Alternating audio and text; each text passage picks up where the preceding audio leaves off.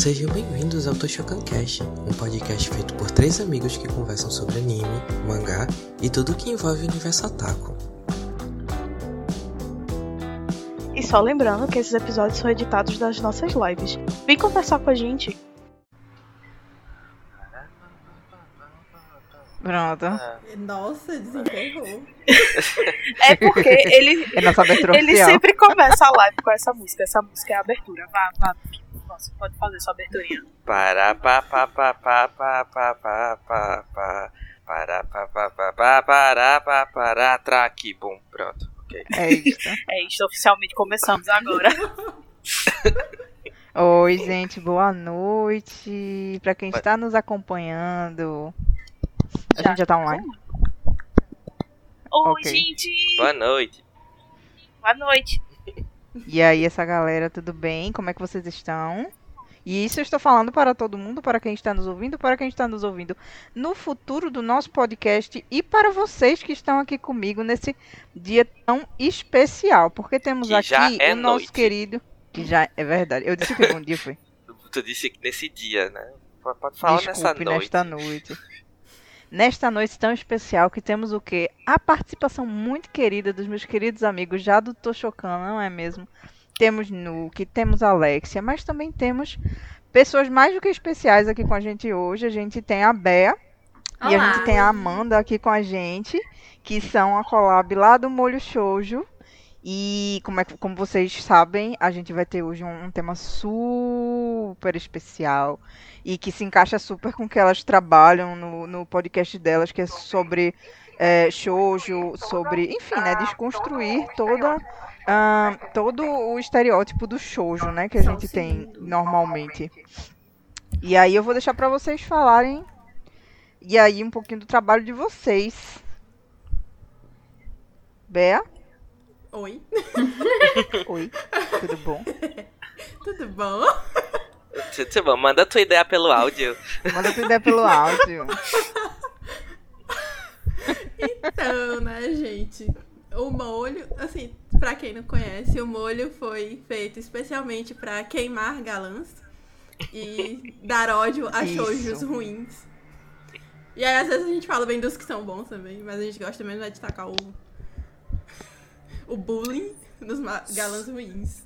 A gente se gosta não é disso, pra galera. Problematizar fogo, né? tamo saindo de casa pra quê né se não é pra Exatamente. esculhambar tamo assistindo Exatamente. por quê Até porque é uma coisa que a gente gosta, né? Mas não dá pra fechar o olho e fingir que tá, ai, tudo perfeito. Que não é. pois é né não somos mais adolescentes a gente Não, não e é adolescente importante, é importante a gente falar ah, sobre isso, ainda mais na sociedade em que a gente vive, assim, de todos os assuntos que vocês falam normalmente, porque problematizar gera reflexão e reflexão gera incômodo e incômodo gera mudança. Concordam? Sim. E aí eu vou deixar a minha, com a, minha, a, a palavra a minha amiguinha Alexia, que vai comandar a noite de hoje.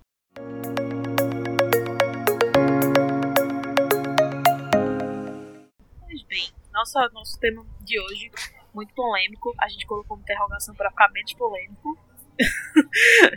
Porque quando a gente tava discutindo o tema, a gente ficou, isso vai ser muito clickbait, isso vai ser muito polêmico. Então vamos colocar uma interrogação para criar uma polêmica mais interrogativa.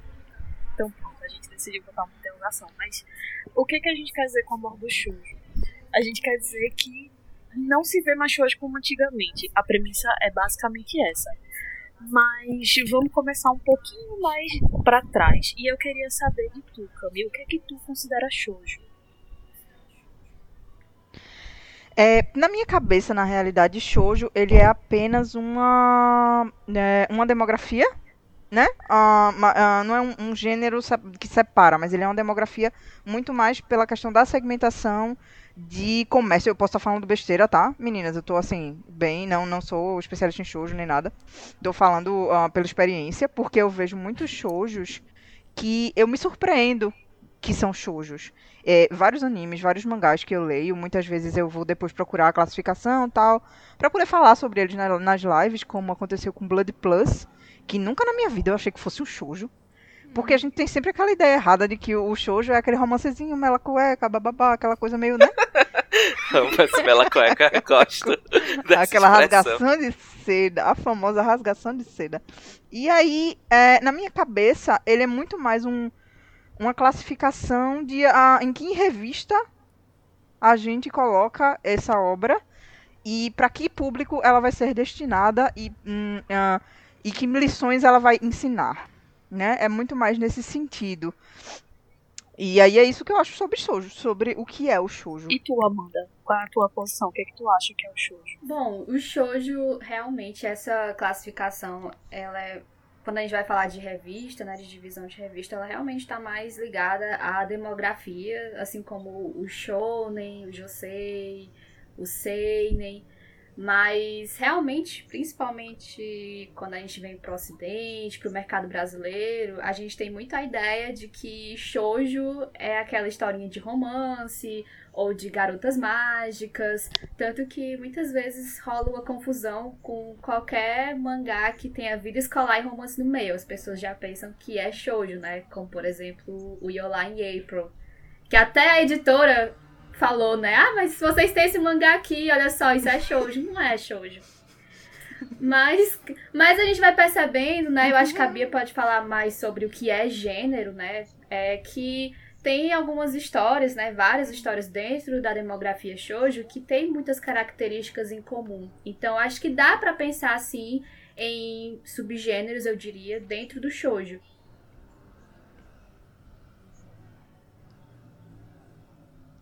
Pois é, assim, quando a gente fala de gênero, porque o que é o gênero? O gênero é uma rotina discursiva que ela é mais ou menos estável. Então, você, se você for olhar, sei lá, romances, todos eles, por, por mais criativa que seja, eles vão ter é, características tanto da língua quanto de como é que ele é organizado, que são as mesmas, elas só estão organizadas diferente. Mas quando a gente fala de shoujo, é uma coisa ampla demais para dizer que é uma rotina estável. Então, mas aí a gente poderia falar, por exemplo, que o shoujo escolar é uma rotina bem mais estável, porque tem sempre os mesmos acontecimentos, mais ou menos no mesmo estilo. Por mais diferente que seja o tema da obra, ele sempre vai seguir aquele aquela rotina lá, aquela coisa já meio pré-estabelecida. E falar de demografia é outra coisa que também define gênero, né? Porque todo gênero tem um público para qual ele vai se destinar. No caso do shoujo, do shoujo escolar, ele tá dentro de uma demografia que já é bem estável, que é o shoujo no geral.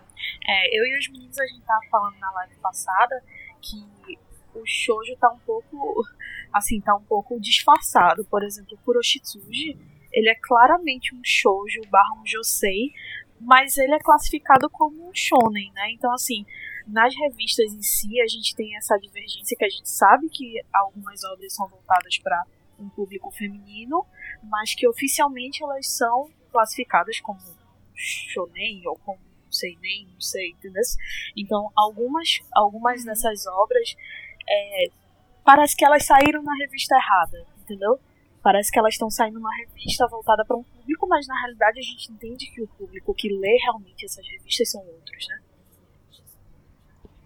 A gente tava até falando de Kuroshitsu É. como exemplo, porque a gente sabe que nenhum menino realmente lê Kuroshitsu, é mais voltado para um público feminino. Ah, mas aí eu não sei, assim, porque eu acho Sim, que agora talvez eu- seja uma, é, como é que eu posso dizer, seja uma é, percepção nossa aqui no, no Brasil, né? Talvez lá no Japão, que aí eu não vou poder falar com Uhum. muita certeza, porque aí eu teria que ter mais conhecimento das vendas lá e de mercado, e eu tô no Brasil, então é difícil, assim, mensurar essas coisas, mas talvez lá eles enxerguem que aquele mangá ele tem um público-alvo muito forte entre os meninos, né? Tipo, acho que é meio também o que acontece com Yola em April, né? Que a gente aqui pode pensar que ai, a- aquele mangá vai fazer sucesso só com as meninas, mas se você parar pra pensar, o protagonista, eu acho que a vida que ele leva, é, e por ser um personagem masculino, a editoria, né, deve ter pensado, não, isso aqui é, é interessante colocar na revista pra meninos.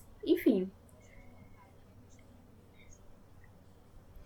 É porque tem muito essa questão do, do projeto gráfico da revista. Então, acho que seria pra eles talvez fosse complicado colocar Kuroshitsuji, por exemplo, numa revista shoujo, sendo que o, o personagem principal é um cara. E o, todo o formato da revista tem essa, essa identidade gráfica de que as personagens principais são meninas, as figuras principais são meninas. Talvez role essa, essa ideia de não querer misturar projetos gráficos. Esse é um mangá um pouco mais sombrio, dentro de uma revista toda rosa, talvez por isso eles rejeitem. É, faz sentido. Mas falar de público realmente é difícil. Quando a gente não tá lá, né? É, agora eu queria saber de tu, que é, qual é o teu shoujo, assim, um dos não um, né, mas alguns dos teus shoujos preferidos e por quê? Quais são os temas que tem dentro deles? Então, vai. É complicado. pergunta complicada essa sua. Pergunta capciosa o nome É, pergunta capciosa. Por quê? Porque, tipo, come- começou. Eu já, eu já falei, inclusive, isso na live sobre Shonen, que, tipo assim, pra mim, demografia é uma coisa meio datada. Não sei se outras pessoas concordam comigo, mas eu acho que, tipo, demografia já chegou num processo, num ponto que, tipo assim, meio datado. Então, algumas coisas. Então, eu parei muito de, tipo, de enxergar nesse, nesse, nesse espectro, sabe? De, tipo, isso aqui pra mim, vou ler isso aqui porque isso aqui é um shoujo. Aí eu, eu, eu comecei a ignorar isso, porque, por exemplo, o Kuroshitsuji claramente né, é considerado um shonen, só que pra mim eu considero um dos meus, entre aspas, shoujos favoritos, sabe? Então, é pra mim é meio complicado. Mentira que você não lê Mas- mais, você dropou? É porque, minha gente, pelo amor de Deus, vida de corno, continuar lendo Kuroshitsuji. Poxa, nada acontece feijoada. Mas vamos lá, né? Se a gente for entrar na demografia, eu tenho dois tipos. Eu gosto muito do, do como o Kami fala, né? O shoujo mela cueca, tipo Kimi Todoki. Apesar de que eu, eu acho que eu acho que Kimi Todoki, ele, ele transcende o relacionamento e aí começa a virar uma história muito mais sobre o crescimento pessoal da Sawako. E aí eu acho muito bonito, e principalmente o fato de, considerando que, tipo, eu comecei a ler quando eu tinha 15 anos e terminei de ler agora, com 26. E aí, tipo, o crescimento da personagem eu também enxergo em mim. Então, pra mim, toda história que eu consumo, ela tem que ter essa identificação. Se eu não conseguir me identificar muito com a história, já começa a, a perder em certos pontos. E. Ah, Clamp, véi. Eu não tenho uma história da Clamp, tá ligado? Eu digo Clamp. O que dizer sobre? Porque- É, é, enfim, né, coisa de outro mundo. A- a- por exemplo, eu sempre digo, né, que Holic é a minha, o meu mangá barra anime favorito da vida. Só que Holic não é um shoujo. Apesar de que eu consigo sentir a vibe, a energia, a energia shoujo vindo de Holic. Mas isso é muito como a Amanda falou, né, que é uma percepção também muito, muito nossa. A gente tem essa tendência a, a usar nossa ótica em cima do daquilo que tá vindo de fora. Então, é, quando alguém fala, ah, qual é teu shoujo favorito? Sei lá, velho. Eu digo Kimi ni Todoki porque é um shoujo mais consolidado como shoujo, mas pra mim é muito complicado esse negócio de demografia. Eu acho, eu particularmente acho demografia um troço muito datado, sabe? Tipo, eu entendo que tem um lado, um viés mercadológico muito grande nisso, mas quando a gente sai do, do mercadológico e tenta entender os determinados padrões, eu acho que começa a ficar um pouco mais a, a zona cinza. Nem é tudo muito preto no branco. Entendi. E tu, Bea, teus shows preferidos, assim, os temas, quais obras que tu tende a acompanhar, a ler mais? Ai, gente, muito difícil. Eu, eu não consigo escolher coisas preferidas. Não precisa ser um não, fala aí alguns, algumas coisinhas aí que tu gosta. A gente chama de Bi ou a gente chama de Bea? Tanto faz. Eu acho que um dos shows que eu vi por último e que me marcou muito, assim, que eu gostei muito, foi o Orena Monogatari. Oh, Sim. lindo! Amo. Acho perfeito, porque, olha, eu não, eu não tenho paciência pra história que o pessoal fica brigando por nada, assim, umas coisas ridículas. Eu tenho vontade de bater um sapato em todo mundo e abandonar a leitura. E lá não, as pessoas não brigam por coisas ridículas, elas só vivem. Como é bem, todo ser humano. verídico, né? Como todo ser humano. Elas só vivem. Elas só vivem. E o, o, assim, o do coração, que foi um dos primeiros mangás barra animes que eu vi, que me fez entrar no mundo dos otakus, é Sakura. Não tem por onde fugir.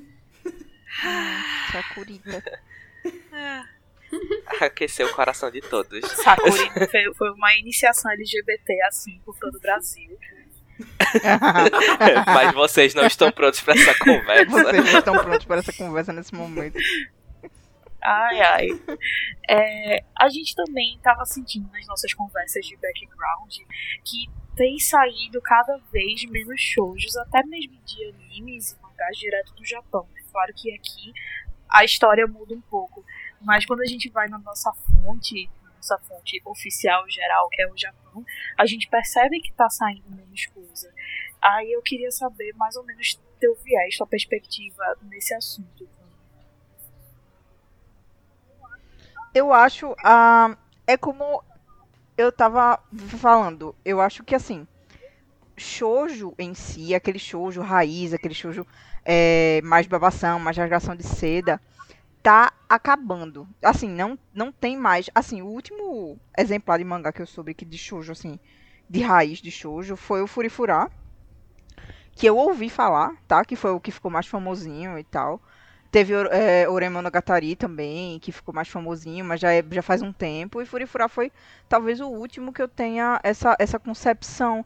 Mas talvez a gente se per... Eu fico me perguntando se eu não me perco um pouco, porque eu tenho essa pré-concepção do que é o shoujo e deixo de enxergar algumas obras que são classificadas como shoujo, ah, mas que não são, é, mas que não estão né, nessa linha de pensamento de shoujo, como por exemplo essa repaginada, esse reboot agora de Fruits Basket. Fruits Basket é um, um shoujo, né?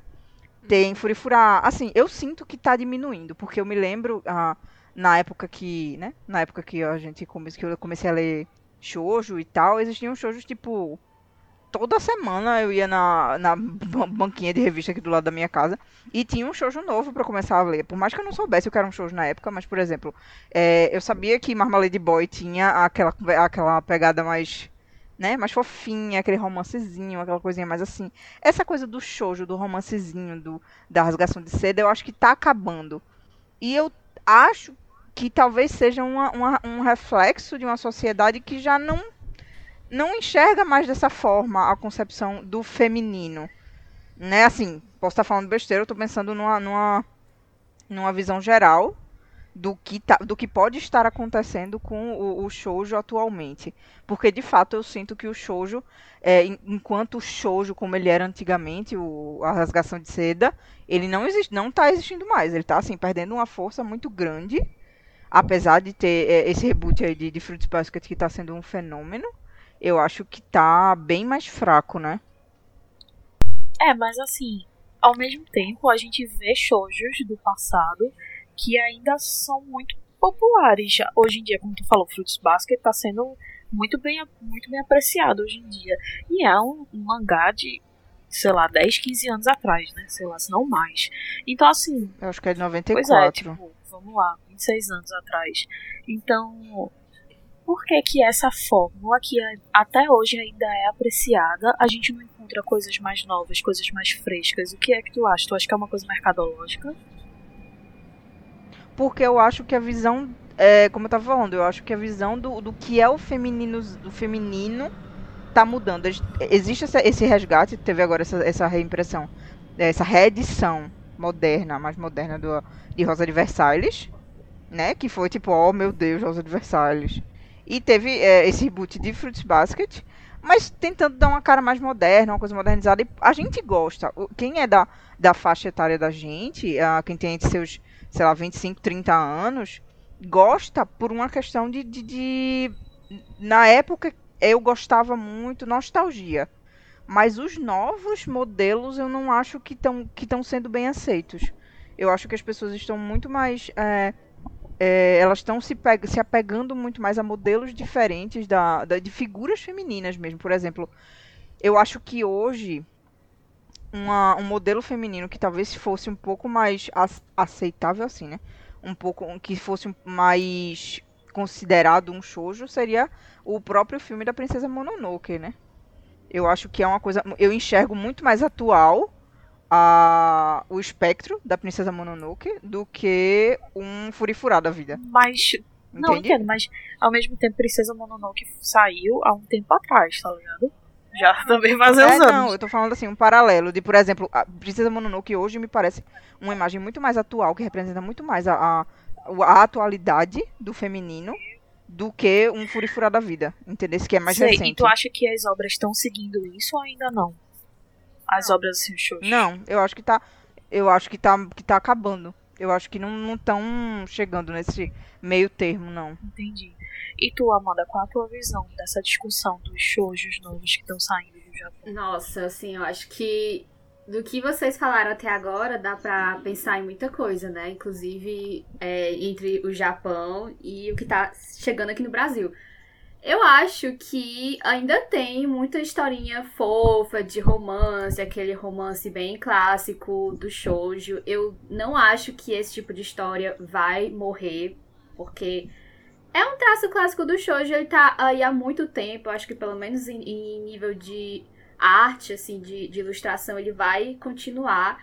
Mas o shoujo, ele sempre tá passando por mudanças, né? Assim, se a gente for pegar, por exemplo, o que fazia sucesso nos anos 70, que foi na época que surgiram as mulheres do grupo do ano 24, que foi a época que saiu Rosa de Versalhes, né? Que é o exemplo que a gente tem aqui. É, tinha o, o mangá de romance fofinho, mas tinha muitos mangás, assim, que eram coisas completamente diferentes desse mangá que a gente conhece hoje como shoujo de romance, né? Que é o que a gente espera de um mangá shoujo de romance. Então tinha muita coisa é, falando sobre sexualidade, sobre questões de gênero, ah, mangá de ficção científica, experimentações com outros gêneros como horror. E aquilo ali era o que tava fazendo muito sucesso, tipo... Motohagio, que é uma dessas mulheres que estava trabalhando nessa época, que inclusive continuou fazendo mangá por um bom tempo. Não sei como é que ela tá fazendo hoje, né? Se ela ainda publi- publica e tal. Mas ela é referência no shoujo até hoje no Japão, é referência pros mangás no Japão em geral, só que a gente não conhece aqui. Mas é, tem outras histórias, assim, realmente tem outros modelos, outros modelos de feminilidade e a gente estava até conversando, é, eu, a Bia, as meninas do molho, né? Que hoje tem outras fontes de, de histórias de romance, não só é, no Japão. A gente vê que os quadrinhos, os quadrinhos coreanos estão se popularizando muito. E aí a gente vai ter outras histórias de romance, de mulheres que é, trabalham em empresas, mulheres de negócios, e que já são outras, outros modelos, né? Que aí já seria até uma coisa mais josei, não é mais aquela menina, adolescente na escola, vivendo o primeiro amor. Sim. Isso, são outros, outros Tem até uma. Tem até um comentário aqui de uma pessoa chamada Ti Ramos, que ele fez assim, o Otakoi acho que sim, mas tá mais pra Seinen, eu acho que é Josei mesmo. É como, é, é o Otakoi, eu lembrei muito de Otakoi quando tu falou assim, mas realmente ele, ele É, mas o Otakoi, ele um mistura muita coisa, assim. O Né, Otakoi, eu acho que ele, na verdade, é uma grande homenagem ao shoujo, ao josei, ao boys love, esses gêneros que eram feitos, que são feitos por mulheres e por público feminino. E a gente tem, por exemplo, esse arco Sim. da Ko com o irmão mais novo do Hirotaka, que eu esqueci o nome agora. Que é muito, aquilo ali é muito shoujo, é muito shoujo clássico, assim. É, é os é. dois vivendo o primeiro romance e aquela coisa de, ai, será que ele gosta de mim? Ah, mas eles- nós somos só amigos. Então, assim, até as raivas que eu passo com eles dois são muito parecidas com as que eu passo com o shoujo escolar. Mas já tem um diferencial, né? Porque a imagem dele já não é mais como uma imagem de, de, de antigamente, né? É aquela. Ela já tem um estereótipo diferente É aí misturado. É uma coisa bem mais atual. Eu acho massa a forma como o Otakoi retrata isso, né? Traz isso pra um contexto super mais atual, super mais Mas assim, a gente tem, é, falando de Brasil, né? é, eu não acho que, assim, não tenha mais público interessado nas histórias de romance, né? Eu, eu lembro que isso já tem um tempo, mas não tem tanto tempo assim, é, que rolou uma campanha pedindo mais shoujo no Brasil. A gente estava sem nenhum shoujo sendo publicado há muitos anos. E o pessoal fez campanha mesmo. Eu fui uma das pessoas que Legal. participou. é, pedindo para todas as editoras e mostrando que, olha, fa- não, olha, a galera foi muito organizada nessa época. Mostrando gráfico de quantos anos a gente estava sem shoujo e mostrando, é, acho que até índice de vendas eles encontraram, não sei como. E a gente fez votação para ver quais eram os títulos que a gente queria mais pedir para as editoras, porque se fosse todo mundo pedindo, ah, eu quero isso, ah, eu quero aquilo, ia virar uma bagunça. E aí os três títulos que foram pedidos foi Al Haraido, Lovely Complex e Tonari no Kaibutsukan. Os três são shoujo escolar, de romance escolar. E os três são essas coisas bem fofinhas de romance com drama, comédia. E a gente conseguiu trazer dois, né? O Al Haraido vendeu muito. Eu lembro que na época, assim, esgotava muito rápido. O primeiro volume esgotou muito rápido. E logo eles fizeram uma nova tiragem. Coisa que eu não via com show já há muito tempo. Aí veio o Lovely Complex. E depois disso, meio que a coisa, assim, é, amornou um pouco, né? Tem shoujo chegando é, hoje em dia, mas a gente vê que tá chegando mais, assim, coisas antigas, né? De histórias novas, recentes, o que é que tá vindo? O Furifurá.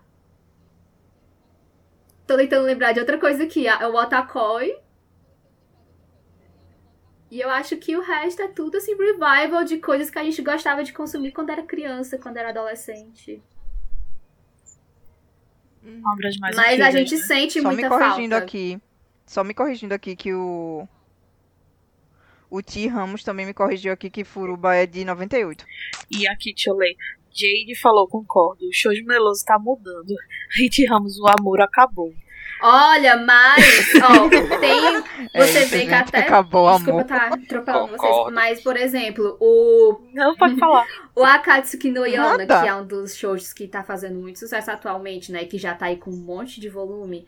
Ele tem uma proposta diferente, né? Assim, a gente vê a protagonista, ela é muito forte e a história não se resume só ao romance, né? Ela tem um objetivo ali de salvar o reino, só que ela não tá seguindo os mesmos passos do pai dela, então é uma história muito bonita. Mas também tem o romance, entende? Então, assim, é, é sobre isso que eu tô falando também, mas Mas não é tão recente também, né? A Katsuki no Yona. Assim, não sei de que ano ele é, tá? Pra ser bem sincero. Mas eu também não, não enxergo a Katsuki no Yona como uma coisa. Eu tô falando recente, é bem recente, assim, dois anos pra cá. Assim, na Mas tá em verdade, o anime, lançamento. quando eu assisti a... É, o mangá ah, ainda tá em lançamento no ah, Japão, mas assim, de, de, Brasil, né? Falando de Brasil, o anime, que a gente só tem o anime, ele é tipo de que, 2012, 2013. Inclusive, Not So Call aí, podcast comentou. A Katsuki no Yona, fala, Amanda. é porque elas sabem que eu sou, que eu sou muito fã. Olha Toda hora, assim, se eu tiver uma oportunidade pra falar de Akatsuki no Yona, eu planfleto. 18, meu filho. Vai lá, militância. Militância seu assim. peixe. Manda tua ideia pelo áudio. É, aproveitando o gancho de Amanda, eu queria falar também, porque ela começou a falar que os shows estão mudando, né? E a gente realmente percebe que os shows estão se adaptando para outras realidades. Quando eu quero assistir ou ler um shoujo, eu vou ler uma webcomic coreana, chinesa, o que seja, ou eu vou ver um dorama. E pra mim, isso é o que é o que tem de mais recente de shoujo, é a experiência mais próxima de um shoujo recente que eu consigo. São mangás, não, mangás não, né? São as webcomics, são novas e novas são doramas. É, Marcos, tu que, tu que é dorameiro, o que é que tu acha dessa evolução? Eu. Tu acha que realmente essas coisas estão migrando para outras mídias? Então, vê só, a gente precisa. Eita, não libera esse crack. Quando eu começo a falar de dorama. Vá, meu filho, fale. Eita, senhor. Então, veja só, a gente tem que começar. A, a gente já entende, né, que, tipo, as histórias, os contextos, eles são culturais. Então, por exemplo, quando a gente pega um dorama coreano, não, não importa exatamente a época em que ele vai passar. A, a estrutura coreana, a estética do- da edição do dorama coreano, ele é muito, tipo assim, super dramático e tudo mais. E aí você eleva isso a tipo 2 mil por cento quando você vai para um dorama japonês. E aí quando você tem os doramas tailandeses, eles são já um pouquinho mais contidos. Então, assim, o romance no, né, os vou botar aqui entre aspas que ninguém tá vendo, mas enfim, entre aspas, o shoujo de um dorama coreano, por exemplo, ele eu diria que ele tá bastante assim, es- estagnado, ele tá ali na mesma coisa. A gente tá tendo sim um grande percentual de personagens femininas mais fortes, menos donzelas em perigo e tudo mais, mas é porque também é aquela coisa, né? O mundo tá mudando, as concepções estão mudando, certas coisas são datadas e elas não podem, tipo, mais é, continuar sendo mostradas. Então a gente tem um dorama muito clássico que é chamado Jardim de Meteoros. Eu não sei se alguém aqui já assistiu. Sim, que é um, é um filme? É que, que é tipo, é assim, Jardim de Meteoros é, é, é boy lixo atrás de boy lixo, sendo boy lixo, com mais boy lixo no meio. É tipo assim, é Eu o Chernobyl todo do boy Fazer lixo. aqui um. abrir um O parêntese Chernobyl. do Jardim de Meteoros, porque eu tava pensando nele. Sim. Com o Jardim de Meteoros com, com outro É. nome, né? Porque Jardim de Meteoros é, é quase um câncer no show, gente. Esse negócio se multiplica, ele não morre. É, mas como eu não tenho amor à minha própria Gente. vida, eu tô lendo um mangá que deu origem a isso tudo, que é o Boys Over Flowers, ou Hana Yoridango, que é realmente isso, é, é boy lixo, depois de boy Amada. lixo, assim, todos poderiam só calar a boquinha. Mas assim, a coisa que eu tava pensando no Jardim de Meteoros é que enquanto a gente vê que já tem algumas, assim, iniciativas de doramas que eu percebo que eles estão mudando um pouco essa coisa da donzela em perigo e da menina que fica sofrendo por causa do boy e tal. É, eu tô vendo que tem alguns doramas diferentes, assim. Até o próprio The King, que saiu esse ano, né? Que tem o, o, o Lee Min-ho, né, que fez o Boys Over Flowers. Ele fazendo aquele típico herói bonitão, mas assim, Sim, é. a protagonista ela é uma mulher forte, empoderada e tal. Então já vi que tem a diferença. E tinha outras mulheres fortes.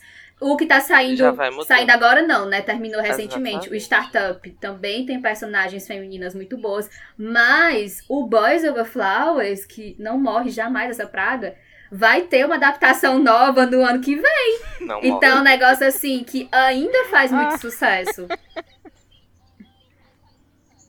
Exatamente, Nossa, mas o- eu Posso fazer um citei. disclaimer sobre o Hana Yoridan? Calma. Dale, gata. O Calma. O que eu, o, eu, o motivo pelo qual eu complicado. citei. É, você, você sabia o que você estava fazendo, Alexia. Mas o que eu- o motivo pelo qual eu citei é Boy of Flower, né, que é o Jardim de Meteoros, é que ele vai ter uma adaptação tailandesa. E quando a Tailândia disse que ia ter essa nova adaptação, choveu de crítica, que o povo falou, pelo amor de Deus, 2020, chegando 2021, vocês ainda passando pano pra esse bando de macho lixo, não sei o que, não sei o que, não sei o que, não sei o que, não sei o que. Aí, tipo, gerou-se um, um, um zuzuzum na internet, e aí o diretor, que agora me, me foge o nome, mas o diretor que vai fazer essa nova versão de Boy Over Flowers da Tailândia, ele já falou que ele tem plena consciência de que muitas coisas são datadas e que ele vai tentar o máximo que ele puder, porque também não dá pra mudar a história toda, porque pra mim tem que matar e ressurgir das cinzas, nascer de novo. Mas ok. Mas ele disse que o que ele puder fazer pra adaptar pra uma coisa mais atual e menos problemática, ele vai fazer. Então a gente já vê que, tipo, tem coisas mudando, né? Um, um dorama recente da Netflix, que, eu, que tipo, pra mim tem uma das melhores personagens femininas da vida, e é um dorama sobre romance, mas não apenas sobre romance, que é It's Okay Not Tá Be na minha Okay, lista. não sei se vocês assistiram. Que, tipo, Sim. Tem é, assim, é tipo- todo mundo. Meu Deus do céu, é tipo, o que é aquilo? É tipo, tem romance? Tem. Tem aquele draminha mela cueca, rasgação de seda? Tem. Mas é tipo, você não fica, meu Deus do céu, por que, que essas pessoas de 30 anos estão agindo como se tivessem 12? É tipo, a gente, é, a gente percebe, mas eu, eu, eu eu fiz toda essa introdução pra poder chegar no ponto que é o seguinte: quando a gente chega em doramas feitos pela Netflix, né, made Netflix, a gente tem uma visão muito mais internacional do que uma visão local, assim, coreana, é uma visão muito mais internacional. A edição de, por exemplo, It's Okay Not Be Okay, ou a edição, por exemplo, de é, Flower of Evil, é tipo muito mais internacional. Você percebe que não tem aquela cara de dorama coreano, sabe? Tipo de, de, de K-drama. É muito mais internacional. Então, às vezes esse ponto de vista mais ocidental acaba mudando muito do que a gente entende como o shoujo, entre aspas, sabe? E é uma coisa que a gente sempre tem que ter em mente quando a gente fala da possível morte ou não de um shoujo, porque o que é shoujo lá e o que é shoujo aqui É, na difere verdade, bastante. é, não é nem Enfim. Não é nem o que é shoujo lá, né? O que é histórias de romance. Porque se a gente for dizer o que é shoujo lá e o que é shoujo aqui é muito complicado, porque, mais uma vez, o shoujo é a demografia, e aí tem várias coisas dentro desse guarda-chuva que é o shoujo. Mas, assim, só pra encerrar o tópico do dorama, vejam a historiadora, porque também é outro dorama da Netflix que é perfeito, a protagonista é maravilhosa. Eu nem lembro do boy, assim, e o boy é legal, mas é porque a protagonista é perfeita. E eu concordo.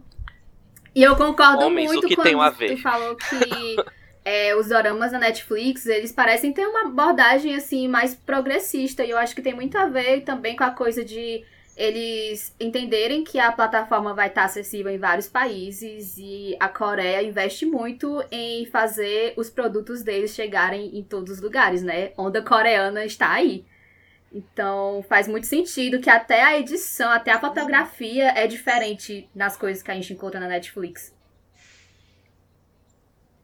Era a tua, Amanda, que queria falar de Hanayori Dango ainda? Que tu disse que queria falar mais alguma coisa. Não, Era. eu queria Era fazer um Tá, disclaimer. diga. Não, é porque assim, eu acho que às vezes também é uma coisa que nos falta quanto à audiência que tá consumindo coisa de outro país, é porque a gente recebe atrasado as coisas, né? Assim, com um gap geralmente muito grande. E Hanayori Dango, assim, a começar pelo título, eles tentam, talvez pra época, que Hanayori Dango, Yoridango é uma expressão que quer dizer, tipo assim, coi eu prefiro coisas úteis a coisas frívolas. Alguma coisa desse gênero. Tipo, priorizar aquilo que é útil, não aquilo só que é bonitinho, esse tipo de coisa.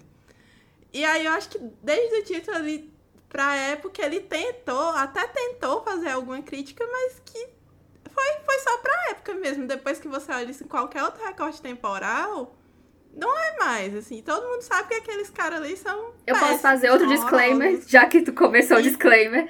Ó, pra não dizer, pra não dizer que Vamos. Boys Over Vai. Flowers é completamente assim.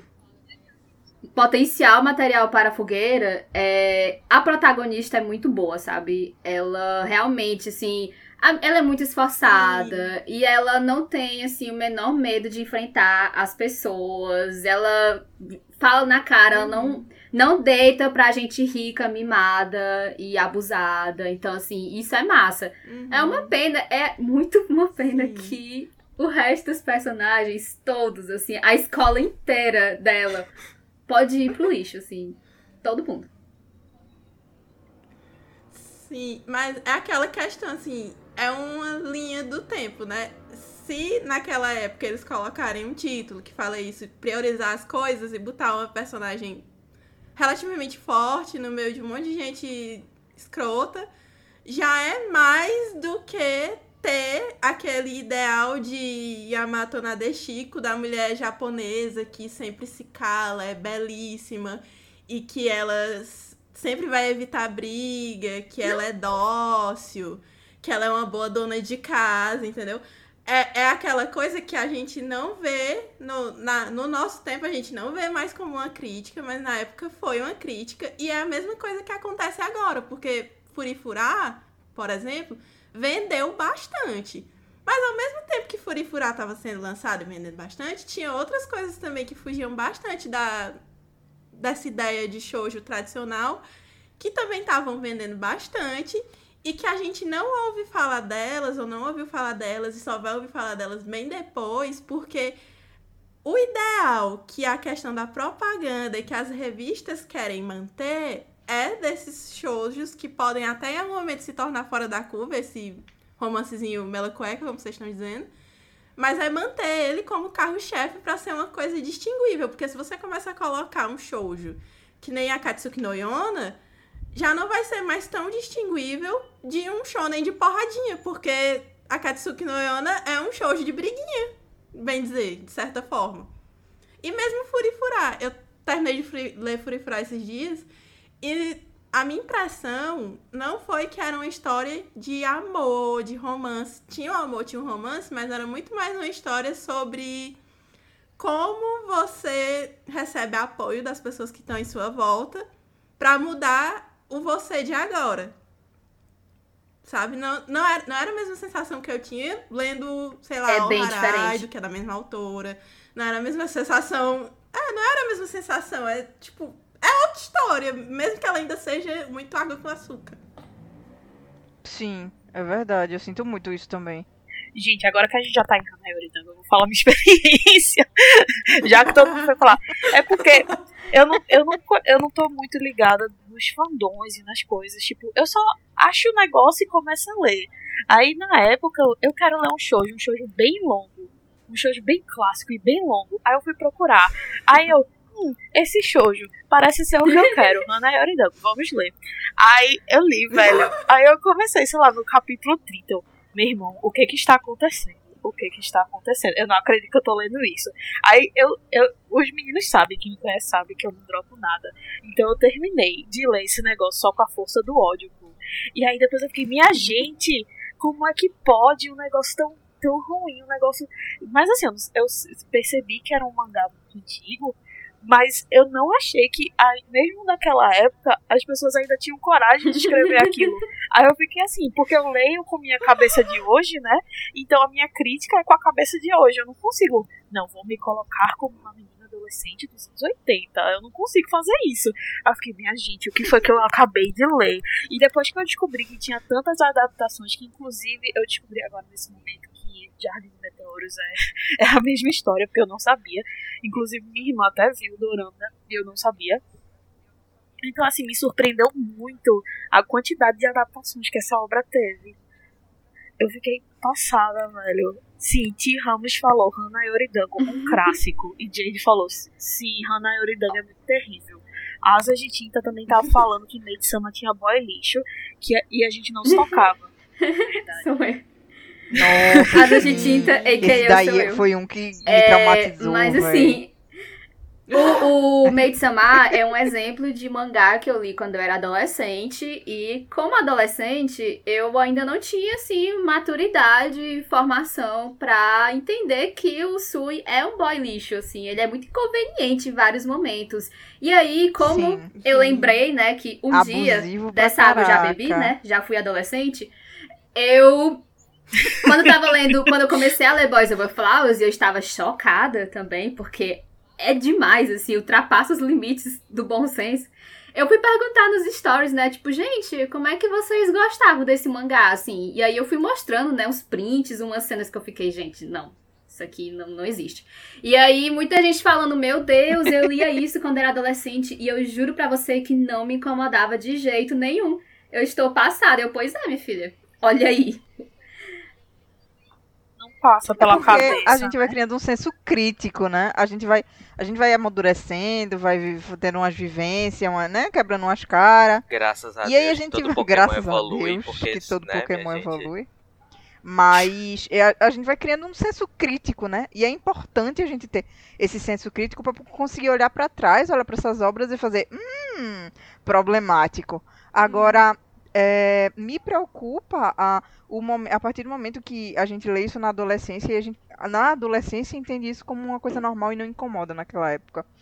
Sim. Então, assim, é, é bem complicado. É, talvez se eu tivesse, sei lá, uma, se eu tivesse tido uma adolescência em que eu tivesse lido esse mangá na época e tivesse alguém ou algum podcast, por exemplo, ou algum canal no YouTube, ou algum influenciador que tivesse dito, nossa, olha só essa atitude, essa atitude, essa atitude. Não é questionável? É estranho essa atitude, não é? E aí, tipo, talvez a gente tivesse, né? Se eu tivesse me livrado um pouco de passar por certas situações, não é mesmo? Mas acaba que a gente não passa e a gente tá discutindo isso hoje por causa disso, né? Mas ele foi bem problemático. Eu fiquei bem. Inclusive, eu fui. é, eu descobri, na realidade. Descobri não, né? É, depois. Sabe aquela. Aquela, aquela memória afetiva que a gente tem. E, ah, nossa, eu gostava tanto desse mangá. Que coisa fofa. Faz 10 anos que eu não leio. E, nossa, eu vou pegar aqui pra ler de novo. E, nossa, eu não isso. Histórias da minha vida. É, eu quando Amiga, decidi eu não toda o ter feito isso. Acabei com a minha memória da afetiva. Acabei com minha infância. O que é que eu fiz na minha vida esse tempo inteiro? Eu, quando Crises pego meus yaoi do passado, quando eu pego meus yaoi do passado pra senhor. reassistir, que é só Nossa, sim. tiro, bomba, porrada. Vários, vários mangás, inclusive Marmalade Boy, a, Asteros e Baby. Eu fui reler e assim. Nossa senhora, não. Apaga, apaga gatilho. Apaga gatilho. Não. Apaga gatilho, gatilho, gatilho. Minha gente, o Zag não- Drop. não o, é Za- o legal, que é velho. o Zag Drop? O Zag Drop. Minha gente, o Zag Drop é um, é, é um- é um crime. Não. A- a- não, é seriamente, aquilo ali devia ser proibido aquela segunda parte do mangá, porque aquilo ali é pedofilia. Sim. É, e eles tratam na época. Eu me lembro na época que eu li, era tipo, ai, que fofinho. Só que assim. Só que assim, se a gente for parar É um pra crime. pensar, o Zag Drop não é tão antigo assim. A gente não tá falando da década de, de 80, 90, tá ligado? O banheiro do Gugu. A gente tá falando de um rolê. É, a gente tá falando de um rolê um pouquinho mais recente. E que, tipo assim, pedo... o conceito de pedofilia já era extremamente Pra consolidado. tu ver como essas discussões são muito recentes, né? Mas não Porque lá, assim, né? quando eu li o Zag Drop não era tão ruim assim, não. Eu não achava essas coisas todas erradas, não. Eu fui achar errado depois. É porque a, a gente tem, um- a gente tem uma ideia de pedofilia e lá existe outra ideia de pedofilia. Tanto que a idade de É consentimento 14 lá, anos. Acho que é 14 Nossa, anos. Aqui E é lá- 16. É, Sem é falar 16, que é aqui- 14. A gente tem o Eles- Estatuto da. Criança e do Adolescente, né? Lá, as leis é, em relação à infância, elas são muito mais, assim, nebulosas. É um negócio muito estranho. Falar de abuso sexual na infância, na adolescência, no Japão, é um negócio que, inclusive, é uma luta da- das mulheres lá. Tipo, é um negócio muito difícil. Uhum. Eu lembro até que teve uma vez que eles estavam, assim, uma pressão popular estava pressionando pra que eles revissem essa história de, ai, no anime a pessoa tem 58 anos, mas ela tem corpo de criança. Tipo, por quê, né? Isso- a imagética disso é pedofilia. E aí a resposta que foi dada, assim, pelas editoras em geral, pelas produtoras em geral, era que não, a gente vai continuar produzindo isso aqui, porque primeiro é um boneco 2D, segundo que se a pessoa tem vontade de fazer esse tipo de uma coisa com a criança, ela não vai fazer com a criança porque tem esse material aqui. Então é uma concepção de proteção à infância bem diferente, Meu Deus, que torto. é uma concepção diferente de do que é uma parafilia, entendeu? Eles estão tratando pedofilia como uma parafilia que tem tratamento, sendo que aqui no Brasil, no geral, a gente não considera como uma parafilia que tem tratamento. A gente considera mesmo como um desvio de caráter tão, tão qual, tal qual matar alguém. É, né, galera? Pesado. Toda vez que o Toshokan se. É, toda vez que o Toshokan se reúne, a gente sempre entra nesse tema e sempre fica todo mundo assim. Eu, eu termino, eu Corações. passo um sal grosso na casa, porque. É, eu passo um sal grosso na casa, porque fica uma energia pesada. Jade, Jade aqui falou, acho que para falar de romance temos que falar do boom da comédia romântica nos cinemas e sua decadência. Com essa visão ocidental, podemos ver essa transformação que estavam conversando antes. A comédia teve seu auge nos anos 2000 e um molde se criou. O casal que se odeia, o casal que tem que se ajudar de alguma forma, não importava, se lotava os cinemas e todos adoravam. Vocês acham que o shoujo foi influenciado pelo cinema assim, ocidental? Eu acho que tudo é um reflexo, né? Eu acho que tudo é uma grande mistura, sendo bem sincero. Eu acho Sim. que, tipo, Eu acho Uma que o coisa cinema ele influencia vem a do outra. reflexo, né? O shoujo Da sociedade. não. hum, Peraí, vamos lá por partes. O que eu sei que eu já li em textos, né? Assim, o shoujo moderno, lá que começou nos anos 70, né? Com a- o grupo do ano 24 e tal. Ele tem muita influência da música e do cinema ocidental, europeu, música americana. E aí, quando a gente vai pegando as coisas mais recentes, eu vejo muita influência da moda. Tipo, acho que essa é a é, referência assim mais gritante. Então, acho que é uma coisa que se retroalimenta mesmo. E o Japão, a história do Japão, a cultura japonesa, eles sempre estão pegando coisas de outras culturas. Então, assim, desde sempre.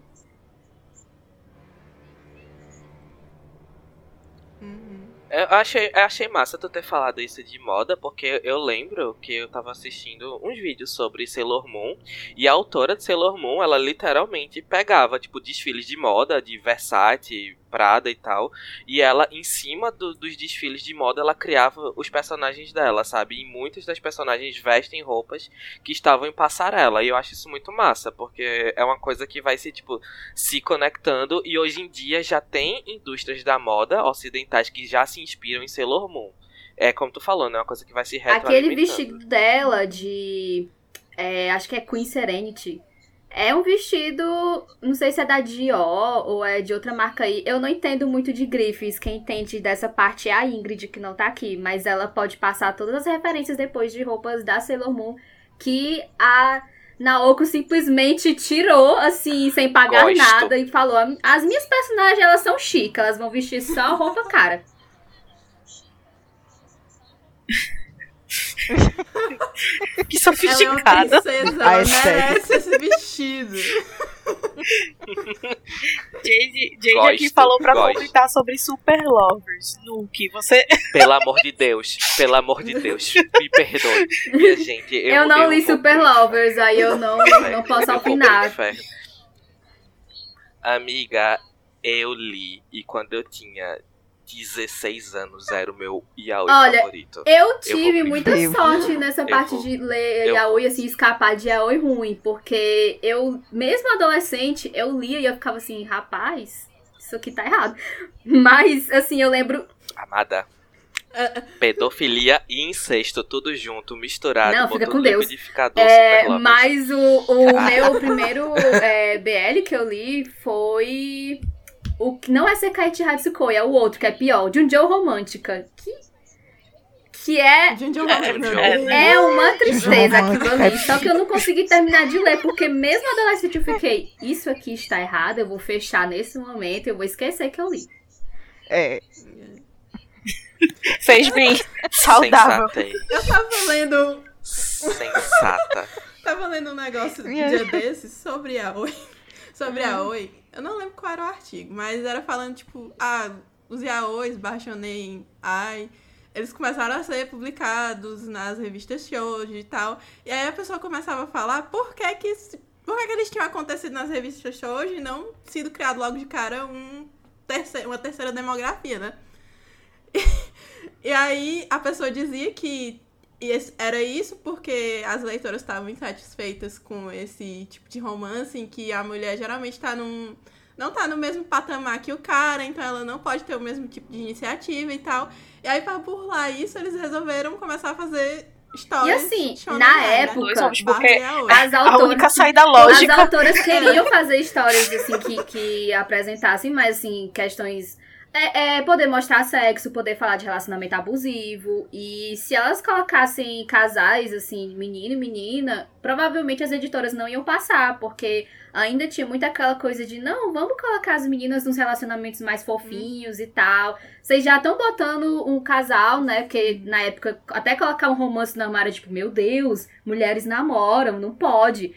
E aí, tipo, pra colocar esses temas que eram mais pesados, né? Tipo assim, aí elas realmente, pra bular isso, colocaram os casais, né? Que foi surgindo o Shonen Ai e Boys Love. Sim. Mas aí tu, tu, tu olha o discurso que tá por trás disso. É chocante botar uma mulher no relacionamento abusivo, mas não é tão chocante assim se forem dois caras, porque já são dois caras, então já é mais Sim. 18. Então, qual é o Nossa, estereótipo que se cria aí? problemático. O estereótipo que se cria aí é que um relacionamento homossexual, ele é necessariamente um relacionamento ruim, que as pessoas vão sofrer, que vai ter Nossa, abuso, esse tipo de total. coisa. E aí a gente vê esse monte de coisa horrível.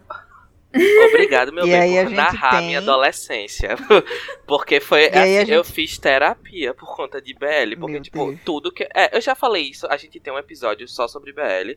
Mas só pra exemplificar rapidamente, é tipo, como eu não tinha mídia desse tipo e tudo que eu gostava era anime e aí eu vi o BL eu falei poxa é uma mídia pra mim vou acompanhar só que aí minha filha é Chernobyl atrás de Chernobyl e você fica pensando o quê tá tudo bem se o, se o mocinho do Japão tá dizendo que pode, então Pessoas pode. Não que pode. estão ouvindo a gente, Viu, galera? adolescentes, Não. não. se eduquem através do boys love, assim.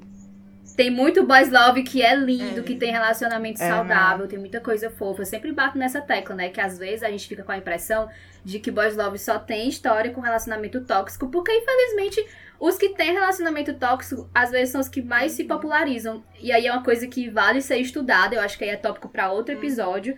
Mas é, geralmente o que chega aqui também são essas histórias, né? O que chega por scan, enfim. Mas, assim, tenham cuidado com o que vocês vão ler. E shows também, shows, assim, quantos shows a gente leu que tinham relacionamentos tóxicos também, né? Então, assim, vamos discutir. É por isso que a gente tem que discutir essas Sim. histórias, sabe? É por isso que a gente tem que discutir, é por isso que a gente tá falando disso agora, pra vocês não serem as pessoas traumatizadas que somos hoje. Exatamente. Pra vocês irem A pra gente terapia fala discutir disso outra agora. coisa. É, a gente tá falando dessas coisas hoje pra lá na frente vocês economizar com o psiquiatra, minha gente. É, aí vocês vão dizer, Agradeço eu tô chocando, gente. o molho show já avisaram. Eu não ouvi. Eu gostaria, inclusive, de salientar que a gente tá fazendo aqui praticamente um trabalho, uma ONG, uma organização não governamental, ajudando vocês. De nada. De nada. Pois é. Então, assim, se a gente colocar esses shoujos mais problemáticos e esses yaois também, que é o braço do shoujo, né, como a gente sempre fala, mais problemáticos, acho que é uma boa que eles pousam mesmo, né? Deixa pra lá, assim, deixa... É, Morre. deixa, finge que não aconteceu, não. Eu fico impressionada, porque, sabe, uma, uma coisa que ficou super popular, que assim, é, falando de relacionamentos, né? Eu não sei nem se é um shoujo essa bexiga, mas tem aquele. Essa teve o bexiga. anime do Titã, né? Ah, Essa temporada Se for o que eu tô é um pensando, problema eu muito também grande. olhei e pensei, é, Literalmente. né? Fica com Deus, não vou assistir, não vou ler. Eu, eu acho, é, É, acho que é esse mesmo. é. É muito abusivo, minha gente. É um problema muito sério Eu que li. tem ali. Porque é muito. eu li. É lixo, velho. Eu não sei o que, que acontece na cabeça do povo. Porque assim, e é um, eu vi umas pessoas romantizando aquilo, me preocupa muito. A partir do momento que a- as pessoas acham lindo e acham que é um amor e acham que, que é muito. Assim, né? É extremamente caricato. É uma obra que ela é, é já é uma coisa extremamente. Né? Mas Pitoresca ela é uma e obra, bizarra. ela é uma obra fetichista. A gente tem que entender É, que, tipo, Mas o as pessoas yaoi, romantizam isso. ele. A gente acha que yaoi, porque. É, é, eu, eu acho interessante a gente falar de yaoi, porque como a gente sempre fala, né? Yaoi é um braço do shoujo. Ele surgiu dessa fonte e ele tá se segmentando como uma coisa única, mas muito dos tropes, né? Muito das, das, das- dos recursos narrativos do BL, ele é. Ele, ele ainda a gente encontra no shoujo, né? No shoujo romancezinho. Mas assim, muita gente pensa assim, ai, não, porque todo shoujo é tipo Given. Não, minha gente, Given é o creme de la creme do, do shoujo, do, do, do yaoi, do BL. O BL, ele é uma fonte muito grande de fetichismo. A galera, tipo, cria histórias fetichistas e ganha muito dinheiro com isso. Do mesmo jeito que criar uma história shoujo daquele romance, da, tipo, da donzela indefesa, com um cara super másculo que vai proteger ela, que vai defender ela, que não quer que ela tenha amigos, que não quer que ela saia de casa, que não quer que ela trabalhe, que não quer que ela estude, porque ele vai prover tudo pra ela. Isso pode ser considerado um tipo de fetiche.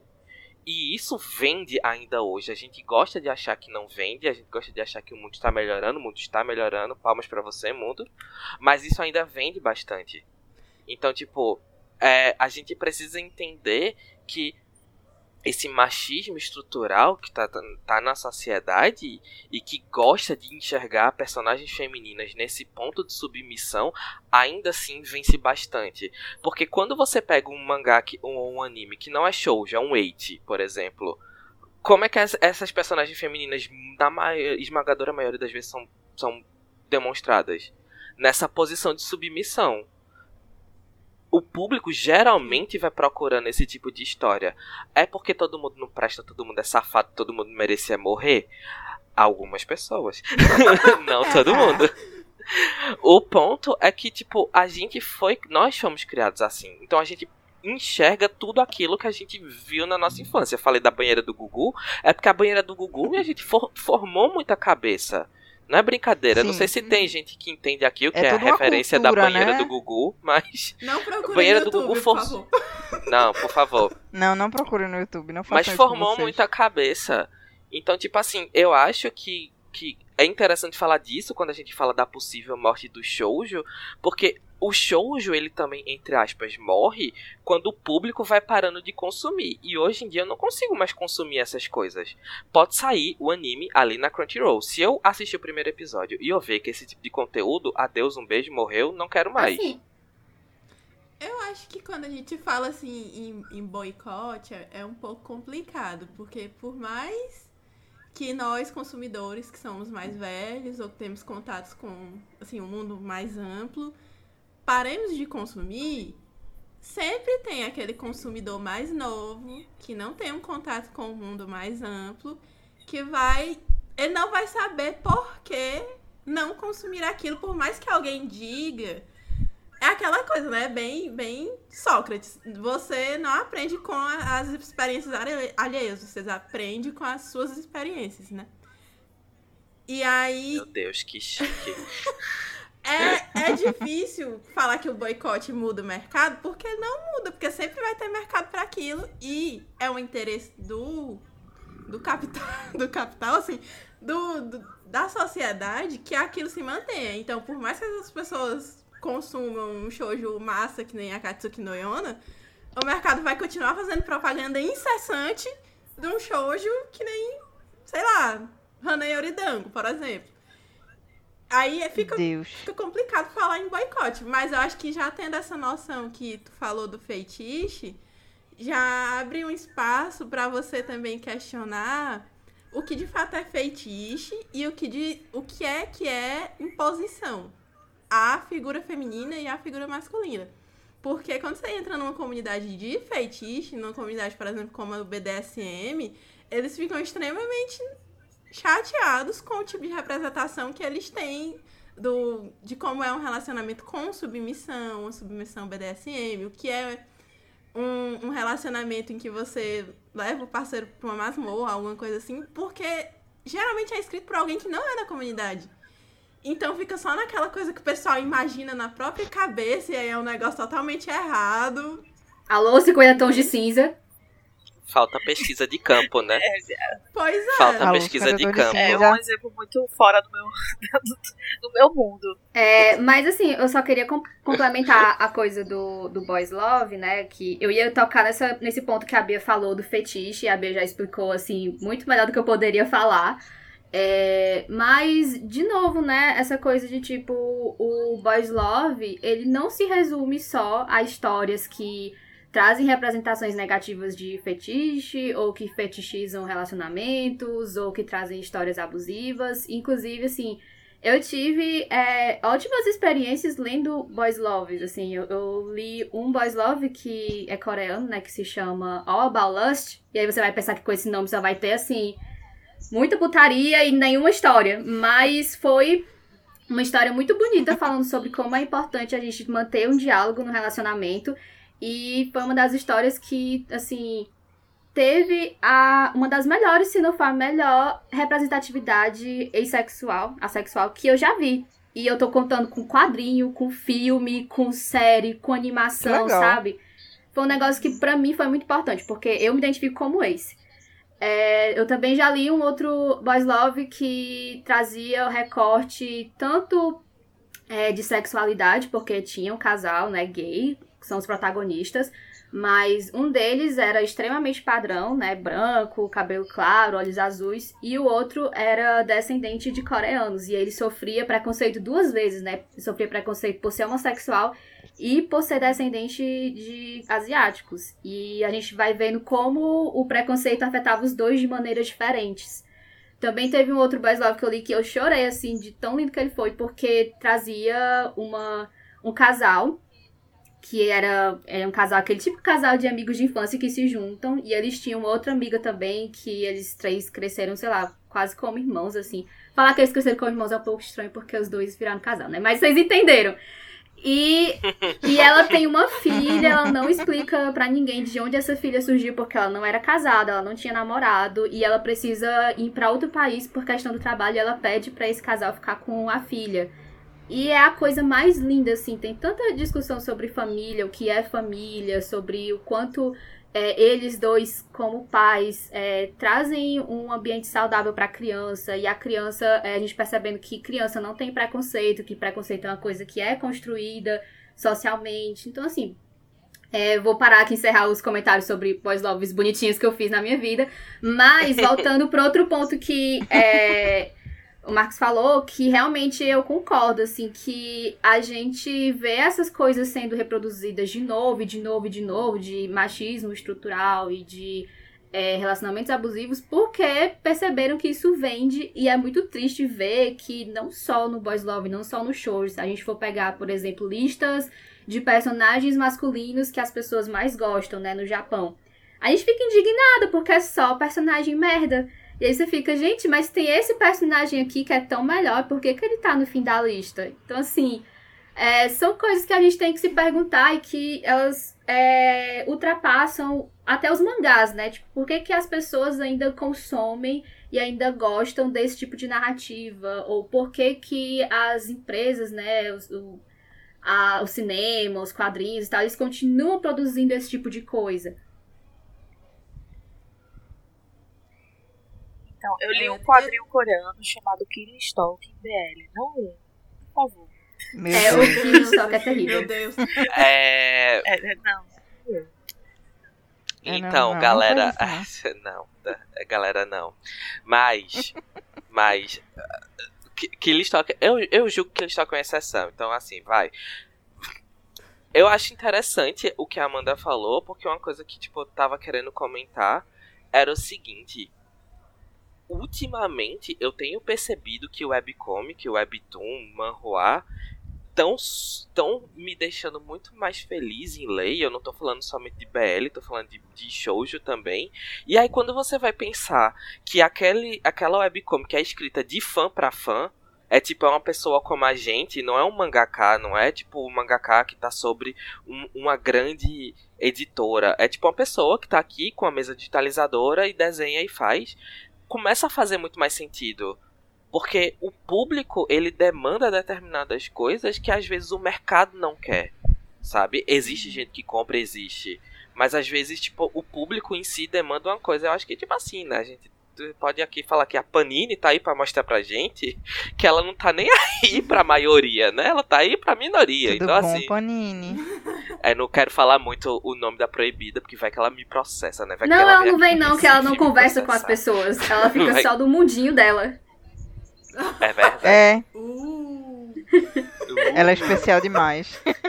Eu, eu tenho pra mim que a Panini, a instituição Panini, é tipo um código binário, tá ligado? É aquelas máquinas de filme de ficção científica que ela, tipo, lucrar, lucrar, quero lucrar, quero lucrar. Aí ela, tipo, não tem. Zero um, zero um. espe- É, ela não tem Sim. experiência humana pra saber lidar com pessoas. sim, você falou nisso agora, eu tava pensando aqui que é, o, o mercado de mangás no Brasil, ele faz o oposto de todos os outros mercados, porque ele é um mercado que cada dia mais ele fecha mais o diálogo em relação ao consumidor. Eles não divulgam Sim. lista de venda, eles não divulgam números, eles não, eles não divulgam nada. Se você quiser saber, você tem É que mandar. extremamente problemático. É, você tem que mandar um e-mail fingindo que você vai ser revendedor, se você quiser saber. A gente não tá falando isso da boca pra fora, a gente tentou procurar isso hoje. E realmente, assim, não, eles não, eles não abrem diálogo, eles também não fazem parceria com o criador de conteúdo, é, eles aumentam os preços todos os meses, eles não dão nenhuma explicação. E você que lute. Sim. Sim. As editoras no- na- aqui no Brasil, elas são muito fechadas. E, e, assim, sinceramente, eu sinto uma desorganização muito grande da parte delas em todos os sentidos, sabe? E, assim, Uhum. isso, inclusive, dificulta muito a gente a saber até onde a, o shoujo de fato está morrendo no mundo ou não, né? Porque a gente não Exatamente. tem um respaldo, a gente não tem uma resposta. A gente não, não tem um- um retorno de nada. A gente não tem uma lista. Eu não sei o que vai sair mês que vem. Porque se a gente Né? consome os shoujos de forma ilegal, né, nas scans, oh meu Deus, vocês consomem shoujo de forma ilegal? Consumimos, porque Sim. o mercado nos obriga. Mas como a gente consome, Obrigada, Panini.